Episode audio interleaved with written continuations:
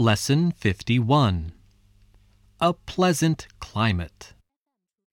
Listen to the tape, then answer this question Does it ever snow in Greece?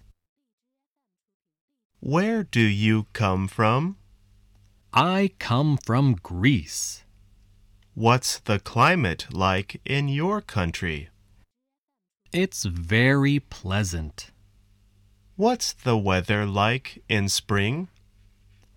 It's often windy in March. It's always warm in April and May. But it rains sometimes. What's it like in summer? It's always hot in June, July, and August. The sun shines every day. Is it cold or warm in autumn?